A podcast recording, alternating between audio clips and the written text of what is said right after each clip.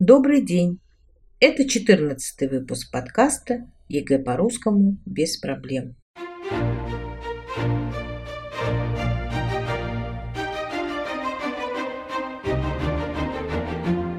В эфире Анастасия, кандидат филологических наук, доцент. Сегодня мы рассмотрим задания с 22 по 26. Эти задания связаны с предложенным текстом. Для носителей языка и культуры задание этого блока, кроме 26-го, не вызовет особых трудностей. Задание номер 22 проверяет понимание прочитанного художественного текста. Надо выбрать предложение, которое соответствует содержанию текста. Будьте внимательны к деталям, подробностям, Текст перед вами. Если что, вы можете уточнить. Укажите номера правильных ответов. Задание 23. Здесь нужно указать номера ответов, в которых характеризуется предложение. Есть три типа текста – повествование, описание, рассуждение. То есть цель одних текстов – повествовать, рассказывать о каком-то событии. Тексты другие описывают, и есть те тексты, в которых содержится рассуждение. Здесь будьте просто очень внимательны. И еще я хотела сказать, что вот на самом деле текст, который будет вам предложен с 22 по 26 задание, это художественный текст. Задание номер 24. Нужно найти в указанных предложениях слово или фразеологизм по его лексическому значению. Обычно это задание затруднений не вызывает. Это либо синонимы, слова, которые обозначают одно и то же, но отличаются оттенками лексического значения, употреблением, происхождением, или это антонимы, слова противопоставленные по своему значению, либо это может быть фразеологизм. Фразеологизм – фраза логос, то есть это речевой оборот, который можно заменить одним словом образный оборот фразеологизм. В задании номер 25 нужно найти средства связи между указанными предложениями. Чаще всего это бывают личные местоимения или указательные местоимения, или синонимы. Задание 26 самое сложное в этом блоке. Здесь нужно действовать по алгоритму и специальной установке. Вам предложен разброс список изобразительно-выразительных слов и стилистических приемов. Нужно вписать найденные названия этих художественных средств и приемов в готовую рецензию. И теперь вот наша установка. Когда вы начинаете тренироваться, вы имейте в виду, что это художественные тексты, которые взяты из современной российской прозы. Поэтому тропы, изобразительно-выразительные средства, не такие поэтически возвышенные, как в романтической поэзии Пушкина и Лермонтова. И еще здесь требуется канцелярская объективность, то есть работаем по принципу формального наличия. Есть или нет. Итак, изобразительно-выразительные средства языка, или как их называют тропы. Метафора от греческого «перенос». Троп, основанный на переносе сходств одного предмета на другой. Заря пылает, говор волн, закат жизни. Метафора – это либо существительное, либо глагол. Эпитеты от греческого «приложение» – это художественные определения. Например, «трескучий мороз», «тихий вечер», «красная девица», неуютная, жидкая лунность. Трава полная прозрачных слез. Эпитеты – это образные прилагательные. Сравнение – это образное выражение, построенное на сопоставлении двух предметов или состояний. Например, храбрый как лев, отражались как в зеркале, руки милой, пара лебедей в золоте волос моих ныряют. Змейка мчится по земле, белая поземка. Змейка мчится. Метонимия от греческого переименование. Троп, основанный, в отличие от метафоры, на смежности. Зал встает, и зал поет, и в зале дышится легко. В первом во втором случае зал означает люди, а в третьем – помещение. Примерами метонимии является употребление слов аудитория, класс, школа, дом, завод для обозначения людей. Театр уж полн, ложи блещут. Синегдаха от греческого «соподразумевание», троп, сущность которого заключается в том, что называется часть вместо целого. Все флаги в гости будут к нам. Слово «флаг» обозначает государство. Пуще всего береги копейку. Гипербола от греческого преувеличение. Прием выразительности, используемый говорящим с целью создать у слушателей преувеличенное представление о предмете речи. Металли сток выше тучи. В 140 солнц закат запылал. Есть еще такие общеязыковые. Испугаться до смерти, танцевать до упаду, 20 раз повторить и так далее. Литота от греческого простота, худоба, прием выразительности речи, намеренное преуменьшение размеров предмета речи. Мужичок с ноготок, от вершка два вершка, в двух шагах отсюда. Олицетворение. Стилистический прием, состоящий в том, что неодушевленному предмету Отвлеченному понятию приписываются свойства действия поступки, присущие человеку. Одни зорницы огневые, воспламеняясь чередой, ведут беседу меж собой. Олицетворение – это такой олицетворяющий глагол. Перефраза от греческого «вокруг говорю».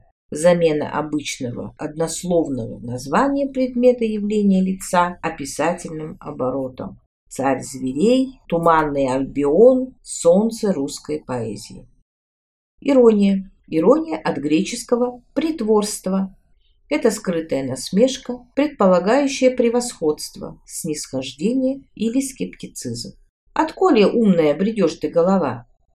Аллегория от греческого «иносказание» заключается в иносказательном изображении отвлеченного понятия при помощи конкретного жизненного образа. Главный источник аллегории – сказки о животных или басни.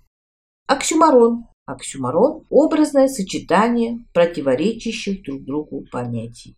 Мокрый огонь, правдивая ложь, горячий снег, оптимистическая трагедия, убогая роскошь, живой труп, диктатор-демократ, яростное хладнокровие.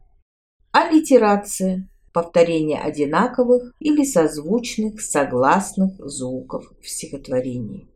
Нева вздувалась и ревела, котлом колокача клубясь. В первой строчке в каждом слове буква В, да, звук В, а во втором согласный К. Ассонанс – повторение гласных звуков. Рокот веков, топот подков. По небу голубому проехал грохот грома. Повторение звука О. Большими возможностями усилить выразительность речи обладает синтаксис и так называемые синтаксические фигуры речи.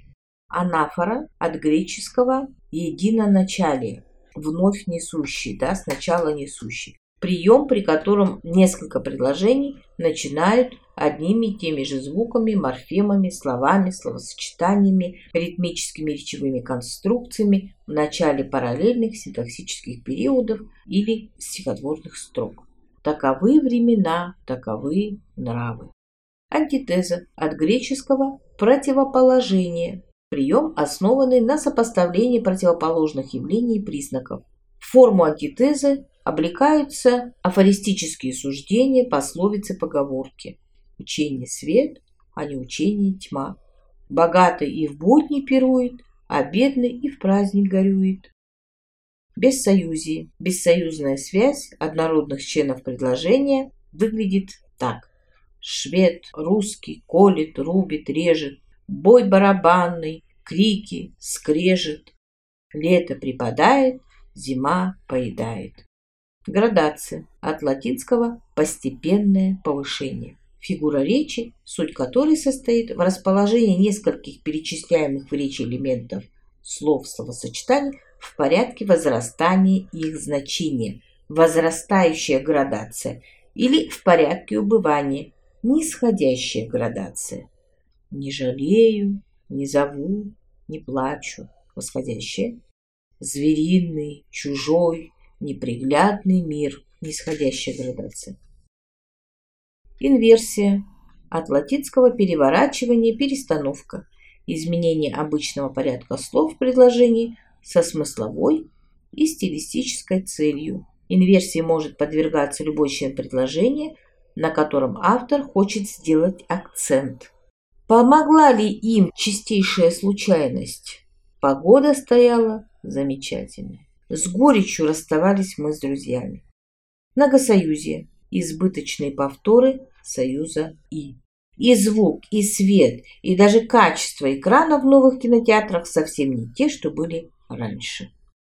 Параллелизм от греческого «рядом идущий». Одинаковое синтаксическое построение соседних предложений, расположение в них сходных членов предложения. В каком году – рассчитывай, какой земле – угадывай. Период особая ритмическая конструкция, мысль и интонация в которой постепенно нарастают, достигают вершины, после чего сама тема получает свое разрешение и, соответственно, снижается интонационное напряжение. Как ни старались люди, собравшиеся в одно и то же место несколько сот тысяч, изуродовать ту землю, на которой они жались, как не забивали камнями землю, чтобы ничего не росло на ней, как не счищали всякую пробивающуюся травку, как не дымили каменным углем и нефтью, как не обрезали деревья и не выгоняли всех животных и птиц, весна была весною и в городе. Парцеляция от французского «порция» – конструкция экспрессивного синтаксиса, которой намеренно делится текст на несколько самостоятельных порций. И он тоже пошел в магазин один в костюме хлеб купить. Эллипсис – пропуск в речи слов – легко подразумеваемых или восстанавливаемых по тексту.